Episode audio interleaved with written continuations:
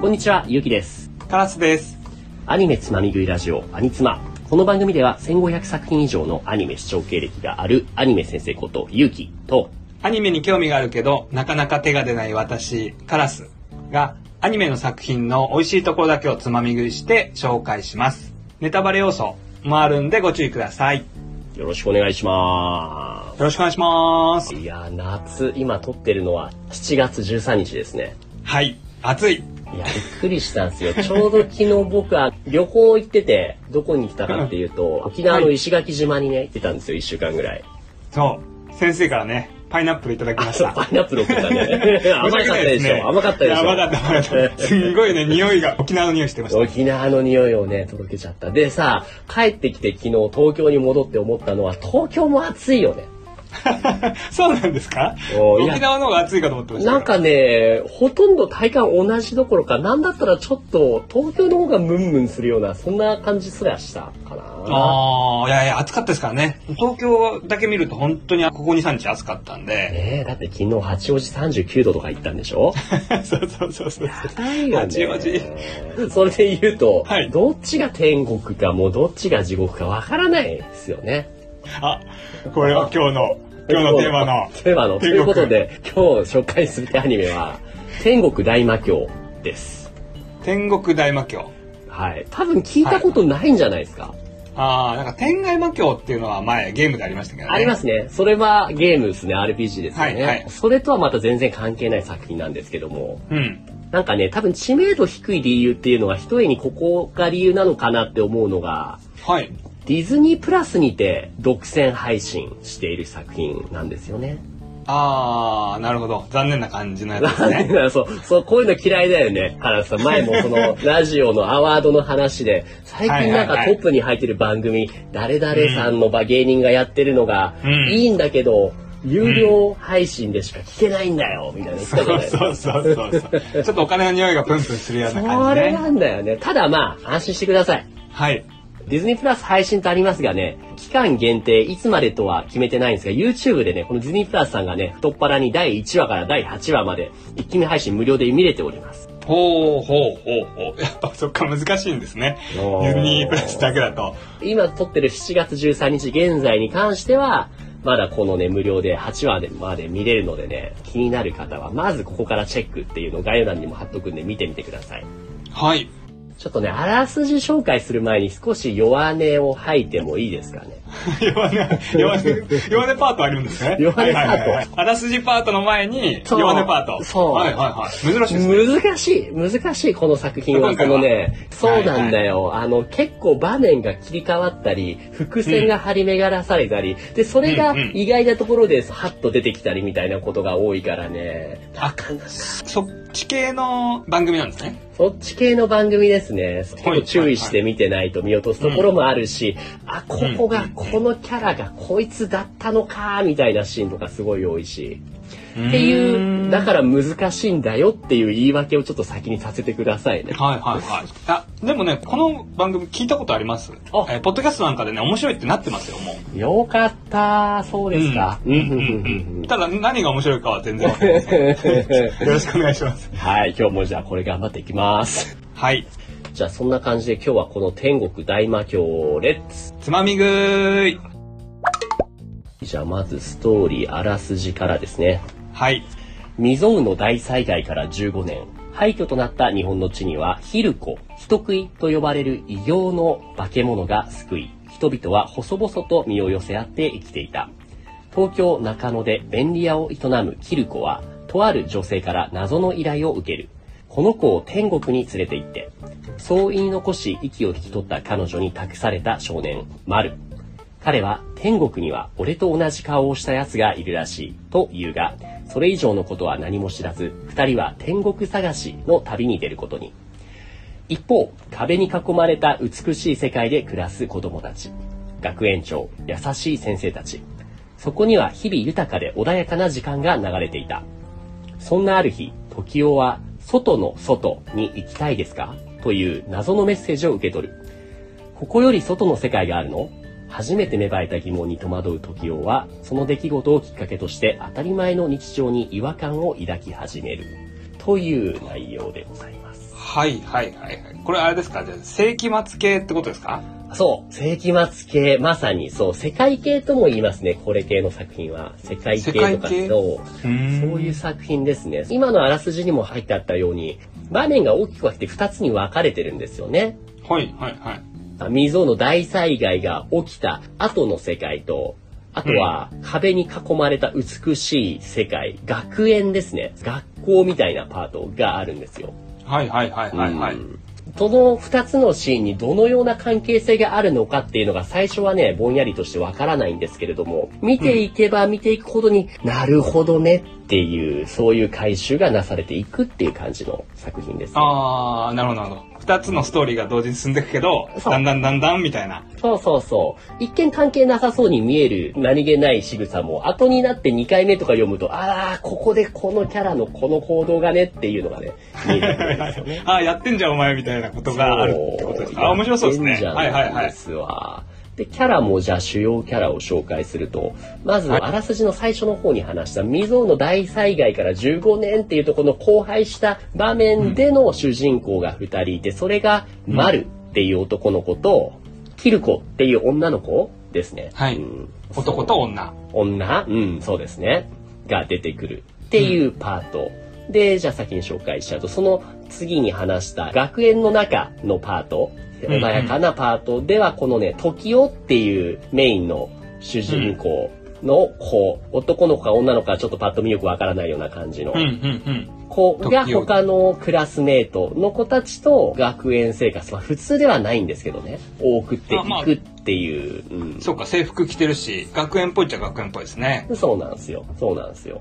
っていう二つのパートに分かれますと。このあらすじにも書いてあった通り、マル君っていうちょっとしたこの可愛い顔立ちの男の子ま、まるくんは、世紀末で外は歩いてる男の子の方ですね。男のはい子を。ね、この子がその天国を目指すって言ってるんですけども、正う直ん彼自身もね、天国っていうのがどういう場所なのかとか、自分が何者なのかっていうのがよくわからない状態なんですよね。ああ、そうか、自分もよくわかんないけど、天国行かなきゃいけないんだと思ってると。そうそうそうそう。で、その願いを託された女の子、このキルコちゃんっていうその便利屋さんですね。結構可愛い顔してしっかり戦いでボディーガードしてくれるみたいな感じの子。うん、うん、まあ強いんですね。うんそうそう。言って、まあ、マル君もかなり強いんですよ。男の子の方もかなり強くて。うんで、うんうんこの物語の中には一貫してその敵とされる存在がいて、はい、はい、はい。それが、あらすじにも書いてあった、キルコって呼ばれたり、人食いって呼ばれたり、いろんな呼ばれ方をしてるんですけど、人食い異様の化け物がいるんですよ。イメージを今見せると、はい、はい。あ、モンスターみたいなことですね。モンスターがいると。時にはこういう鳥みたいな形をしてたり、芋虫みたいな形をしてたり、魚みたいなはいはいはい形をしてたり、ちょっと不思議系ですね。普通の魚とか鳥じゃなくて、そうそうなんだ、ファンタジーっぽい結。構ファンタジーっぽい感じのね、はいはいなんか魚からたくさん手が生えてたりとかね。うんうん。ファンタジーモンスターですね。はい。うんうんで、この化け物と戦いながら天国を目指すっていう大魔教というのかな大災害受けているパートを進んでいくんですけれども、はいはい。このパートだけ見てると、ヒルコ、人食いっていう存在はもうとにかく人にあだなす悪い存在だっていう印象しか入ってこないんですけれども、うんうん。食べられちゃうんですもんね。ねえ、そうそう、人が殺され食べられてしまうっていうのがあるからね。ただこの学園パートを見ているとね、このヒルコっていう存在が出てこないんですよね。ああ、学う園、んそっか。学園の中にはヒルクは出てこない。まあ安全なんですもんね、学園そのう中そはうね。そうそう僕も的はいはいにはい安全だからそういうのがないのかなとでも時にキャラクターがねその外の外に行きたいですかっていう何者かからのメッセージを受けて、なんだうんこうんの学園の壁の外があるのかみたいな好奇心をね持ち始めるんですよねはいはいはいはいはいはい。あ約束のネバーランドでしたっけああめちゃめゃ。ちゃそうまさにそんな感じあれもん似てますよねなんか人間牧場というのが人間を育てるところ で飼いならされてやってきても実はその人間っていうのは他の生き物の餌とかにされるための存在としてえなるほどね育てられていたみたいなのが約束のネバーランドですけはれいどはいはいはいもは。これもねなんかねちょっと似てるかないうんうん。ちょっとじゃあまずいきますね大きなネタバレポイントはいはいあ、ネタバレ、もう入っちゃいますか全部 早い。いや、楽しみ楽しみ。これをね、話した方がスッキリするから。ぐ、くださいください。行きましょう。ず、このはい。二つの大魔教パートと天国パートには時間の流れがあって、うんううなんか、、大魔教パートは天国パートと比べて結構時代的に古く見えるんですよね。あ、天国の方が古い。天国の方がね、新しく見えるんですよね。新しいはい1話だけ見てるとね、すごいハイテクな感じだな、みたいな。例えば、ハイテクのロボットを使いながうんうんらう、環境で生徒さんが勉強に励むみたいな。はいはいはいはい。対して大魔教パートっていうのはもう荒廃していてね、あんまり新しい感じしないじゃないですか。はいはいはで、ネタバレポイントい。。はい。実際は逆なんですよね。この天国学園パートの後に大魔教パートっていうその時間の流れ的時系列的にはね、あー、はいはいはい。時系列別。そうですね、別ですね。だからあたかも同じタイミングで流れているかのように感じるんだけれども、15年ぐらいかな、その隔たりがあるんですよね。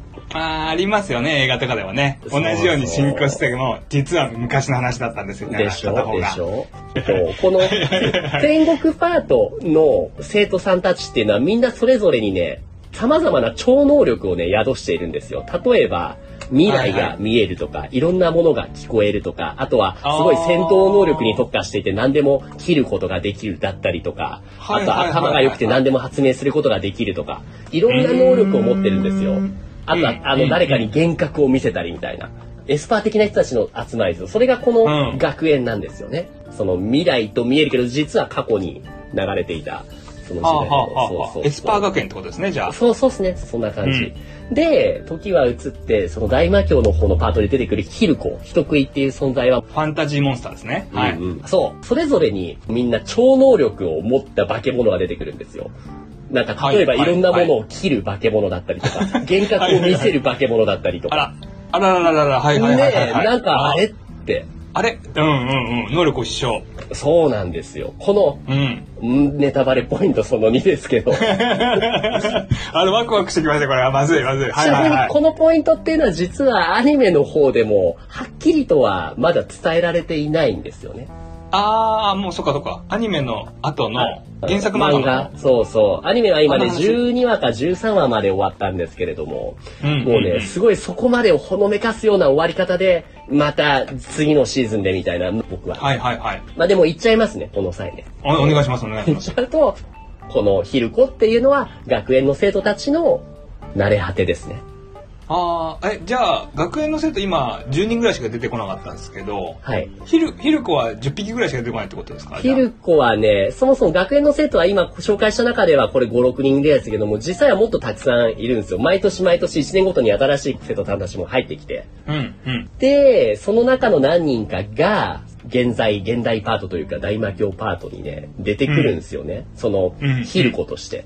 ほー、ヒルコとして出てきてるっぽい。そう、もう確定そう、あの、漫画を読んでると確定ですけど、アニメを見てると、はいいはいはいや、そうなんじゃないかなって思わせるようなところあれ ああー、すごいすごいすごいすごい。そうそうあらららららら。がそっがかあるんですよ。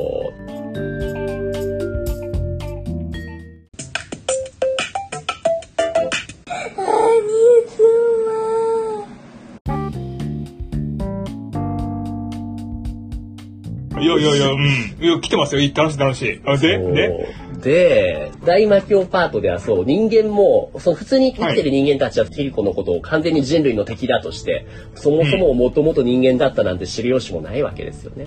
うんうんうん。モンスターですからね。そうそうそうあのファンタジーモンスターが出てきたからなんだろう倒さなきゃって思うけどう、んうんうんうんうん。もともと人間だったと。はい。ね、でさらにじゃあもう一個伝えると主人公大魔教パート大災害の後のパートの男の子シュッとした可愛らしい顔出しのこのマルくんね紹介しましたね、うんマルこくんの子の男の紹介のところにね抜群の身体能力とヒルコを殺すことのできる特殊な力を持つって書いてあるんですよねうんうんうん。あれこれ、あれですかもともとヒルコは死なない系ヒルコはね、そう、なかなか殺せない、そう殺そうとしてもなかなか死なないみたいな系のうん生き物なんですよ。で、そんなうんうんうんヒルコを唯一殺すことができる力を持っているのが、このマルですね。うんうん。この子もエスパー的なやつってことですね、じゃあ。自覚はないんだけれども、そういう力を持っているっていううーね。ん。で、あるんですけども、このマル君と、さっきのこの、学園パートでね、話した、はい。この時をあ、時計って、あ、ちょっと似てますね。ちょっと似てますよね。はい はいはいはいはい。兄弟って言われても、あ、そんな感じ。はいはいはい。 でも時間の流れが違うじゃないですか。ああ、そっかそっかそっか。同じ人物ってことですかね。ではなくて、はいはいあの、これもネタバレポイントですよ。はい。子供なんですよね、 もう。あ、これだいぶネタバレっぽいですね。そう、これでねだいぶネタバレっぽいですね。そう。あ、アニメあそのっかそっ結かそっかそっかそっかそ構っか。うんえっ、と、学園の、天国パート。学園の方に、天国パートで出てきてたそう。この時代ちゃん時代ちゃんうん。は、お母さんだと。お母さんになるんですよ。学園パートで育ってる子供は、正直この性の知識とか教えられないまま、結構自由奔放にピュアな感じで育っていくんですけど、そんな中でうもん恋愛感情を、他のキャラクター、えこの時代ちゃんはね、このコナくんっていう美青年の、このうん男の子とね、その、いろいろ関係を持っちゃうんですよね。はいはいはいはいはい。できちゃった。で、できちゃった。でも、東京くん、そのお腹、その子供何みたいな感じで、一時期それ分からず混乱するんですよね。で、他の子にもばらさないように隔離されて、子供が生まれるまで。ではいはいはいはい、そんなこんなでやっとの思いで生まれた子が、この、まるくんなんですよね。はい。そうはいはいはい。で、そっか、それ顔似てますね、親子だかそうら。そうそう。まるくんもそんな自分の出自について全然知らないし、うん、うん。この漫画作品の中で言うと、大体2000年から2006年ぐらいのタイミングで、こうのん学園っていう施設がね、設立されてるわけですね。うんうんうん。さっきの天国パートの方の学園の方ですね。そうそう、その中で結構生徒さんを育ててっていうことをしてたんですけれども、で、2024年ぐらいのタイミングで、その時代ちゃんが出産して、子供が生まれると。うん。で、それがマル君だと。で、そのちょっと後ぐらいに、小惑星が地球に衝突して、で、大災害が起こるっていう。はいはいはいはい。これが災害ってやつですね。そうなんですよ。そもそもこの災害を事前に察知していたからこそ、この学園っていうものが作られていたんですよね。ああ、 そこどこどこどこどこ。そうなんですよあ、。なるほどね。はいはい。未来が見えるとか言ってましたもんね、さっきね。そうそう。見ることができる子がいて、学園メンバーの中に。おで、やばい。ぞって、じゃあそれを防ぐための組織を作るってことで新施設として、この学園を作って、その中で企画を進めたんですよ。はいはいはい。なんかあれっぽいですね。アキラ。アキラか。アキラも確かにそうかもしれないですね。あーなんか予言の子供たちが、サイキッカーの子たちが集まそうってくそうるかそうらそうね。そうそうそう。そうだね。でもまあ避けられず衝突して大災害が来て、で、うんその空白の後に大災害パート、大魔境パートが始まるっていう感じうーん。なんですすよごいですね、時系列。そう。すごい濃厚なこうして見ると非常に濃厚なんですよね。へえ。そうあ、それを全然隠して2つの天国パートと大魔教パート。トが進んでくるそう。いそや、面白そう。う大魔教、まあ魔教、魔教パートの中でね、この好きなシーンがあって、実はそれはさっき話した YouTube の無料公開の中にも含まれているんで、ぜひ見てほしいんですけれども、はいはい。この作品の中にはね、魔教パートでね、マルとキルコがうん。いろんな集落みたいなことを転々としていくんですけど、その先で行き着いた町があって、そこを治めていると言われているようなボスリーダー的な存在がいて、それがこのね、シュッとしたスーツを着た黒いスーツの宇佐美っていうキャラクターがいるんですよね。ああ、ちょっと暴力団みたいな感じなでんすね。かちょっと。ね、そっちの人じゃないみたいなね、感じの。うんうんうんと、その宇佐美は、すごくその集落内ではみんなから人望が厚くて、なぜかっていうと、うん。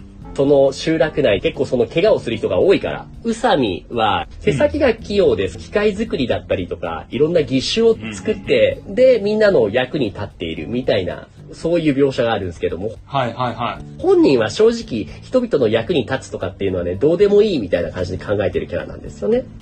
ああ、はい。お医者さんみたいなことしてるけど、けど本人はそのそう自覚がない。はい。なんでそんなことやってるかっていうと、宇佐美にはね、一緒に過ごしている彼女、パートナー的な存在の女性がいるんですよ。それがではいもはいは今い画像見せたけど、もう手の施しようがないぐらいにもう両手両足がなくて、もうボロボロになっている。でも死にたくても死ねないみたいなあー裏を持っているキャラはいはがい。喜んでくれるから、だからただただ俺は直してるだけだみたいな。ああ、なるほどね。彼女がいるけど、彼女も死にそうだと。もう死にそうだけど、死にたくても死ねないみたいな。そうなんですよああ、その彼女が喜んでくれるからみんなを助けてるだけで。そうそうそうそうそうそうそう別に自分は助けたくはないですみたいな。へってえ。いうその男女のカップリングがじゃあまああるっていうのを魔境パートで今話しました。で、はい天国パートの方にもすごい仲睦ましい感じの二人組がいるんすよ。はいはい。ね白っていうシュッとした男の子壁の中で暮らす子供の一人、機械工作が得意でとある女の子耳姫っていう女の子なんか耳が結構長い女の子耳姫ちゃんだ。そのじうん。とじとめの、その子の二人のキャラクターがいるんですよねあはいはいはいはいはなんかまたこの白っていうキャラクターとさっきの宇佐美っていうキャラクタい。あれーあれ似てこのま流せれん だと。あーいやいやいや。あービジュアル的には全然絡みつかないんですけど、確かに今の話で言うと、そういうことか。うんそうなんですよ。この白っていう機械工作が得意な天国編の結構寡黙な男の子っていうのは、魔境編で出てくる宇佐美っていうキャラクターと同一人物なんですよね。ああ、そうかそうか、時系列があるから。そうそうそう。学園では幼い子だったけど、魔境編では大人になって、うん暴力団みたいになってると。そう。でも、一貫して変わらないんですよ。この白イコール宇佐美っていうのは昔から学園に一緒にいた耳姫っていうこのことが大好きなんですよね。うんうんうんうんでもこの大災害が起こった後に、耳姫ってもう徐々に体が侵食されていって、最終的には学園で育った超能力を持つ子たちっていうのは、うんみんな異様の化け物、キルコになっちゃうんですよね。うん。あ、ファンタジーモンスターになっちゃう。なっちゃうと。うん。で、それを食い止めるためになんとかなんとかして延命措置をしていった結果が、あの包帯ぐるぐる巻きの先見せた子なんですよ。うん、そう。うんうんうん、そこどこ。宇佐美の彼女だって言った包帯ぐるぐる巻きの女の子は、うん。学園パートの幼い女の子の耳姫ちゃんだと。そうなんですよ。へでーだから宇佐美としては死なせてあげたいんだけど普通に死んじゃうとこうヒルコになっちゃう化け物になっちゃうからそれもできないんですよね。ああ、だからだから死ぬと化け物になっちゃうんですね。普そう通にやっちそゃううと。そうそう。だからなんとかして殺してくれる人を探している。いうのがああ宇佐美だったんですけど、そこにこの主人公のマル君、超能力うんうんうん、ヒルコを殺すことができる。なぜならというと、お母さんがまた、時代ちゃんっていう学園出身の子だから、その血のつながりによる超能力があるんで、うんうんうんそれによって殺すことができる。それを見つけて、よかったと。なんとかして、ああ俺のパートナー彼女を行かせてやってほしいっていうシーンがねう。ん。はいはいはいはい。いいシーン。それが先生の好きなシーン。それ、そうですね。学園パートから大災害が起きて、でも命からがら2人でその生き延びて、いろんなところを転々としているシロくんと耳姫ちゃんですね。そのまだだから暴力団みたいにやさぐれてない頃うんの男の子と、なんかもうこの辺の幼いながらも髪をかき上げた感じのビジュアルがさっきのヤクザの方の宇佐美に似てませんかね。うん、ああ、なるほどね。言われるとそうか。さっきの丸くんと時雄くんうん。は、わかる。見て、はいはいはいあ、家族だなとか、兄弟だなとか、うおん同一人物かもとか思ったんですけど、うん。こっちはそうか、相当、そう。相当やっぱ修羅場をくぐってきたんでしょうね。えっ、と、誰と誰でしたっけ宇佐美と白。宇佐美とシロか。うんは、相当言われないとわかんないな。そうなるほどね。そうそうそう確かにそうだな。ちょっとじゃあそこ流しましょうかね。はい。彼女、つまり美姫を殺してくれる存在、うんそれがマル君が現れたっつって、最後に、じゃあこれから殺すよっていう時に、そのミミ姫が、もうこと、自分で言葉を発することはできないから、脳波とかを読み取って、そのパッド上にメッセージをね、打って、それでコミュニケーションを取ってるんですよ。ああ、iPad みたいなのにね。そうそうそう。はいはいはい。で文字最が。後のお願いで死ぬ前に外を見たいって、その青空を見せてほしいって言って。うで、んそれで見せてあげて、で、最後に丸くんが、そのね、行かせてあげるっていうシーンなんですけれうどんも、うん。っていう感じで、無事に行かせてくれたっていうことに対して、ミミ姫はね、感謝して最後に、ありがとう、大好きだよっていう形でね、メッセージを伝えて、去っていくわけですよ。なるほど。うんうん。なんか、そう。僕、このシーン見ました。あ前、ポッドキャストで気になったって言って、天国大幕どんなのかなみたいなので、あ、 うん。このシーンが出たんです、多分。ここだけ見ても、ね、 そうそうそうそう、それそれそれそれ。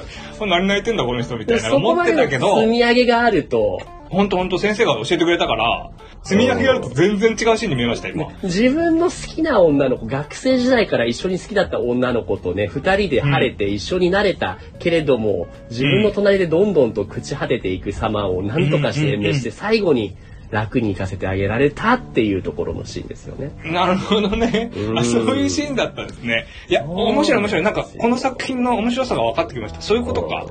シーンが全然違って見えましたね。今うん、私がまさしくそうでしたけど、うん、普通にな何泣いてるのはこのおじさんと思ってたけど、うん今すごい悲しく見れました。私も。らしいでし泣きそょうしかもうんその後弓姫を殺してじゃあこれからじゃあ白も他のところ行こっかみたいな時にちょっとお前たち先行って行っててくれ言ってちょっと一服してくるみたいな感じでなんかね一人で白が屋上の方なんかビルの屋上とかに行くんですよね。白が。白って、あ、ごめんなさい、宇佐美か。暴力団の。あ、そうあ白かちっちゃい頃白くんで、そうそう、大人になって宇佐美の彼が、はいはいはい。一服してくるみたいな感じでね、うん先行っててくれ言ってね、ね、あーもうもう彼女も、彼女も行ってしまって、まあ、はいはいはい、我々そういうことですねそう。そうはいはいはいはいはい。自死、自殺しちゃうわけですよね。宇佐美。あー、そうですか。そう彼女死んじゃったしそうなんでね。すよ。そういう感じのね、結構えげつないストーリーが続いていくんですよ。いや、いいですねい。いわかりましたわかりました。良さわかった。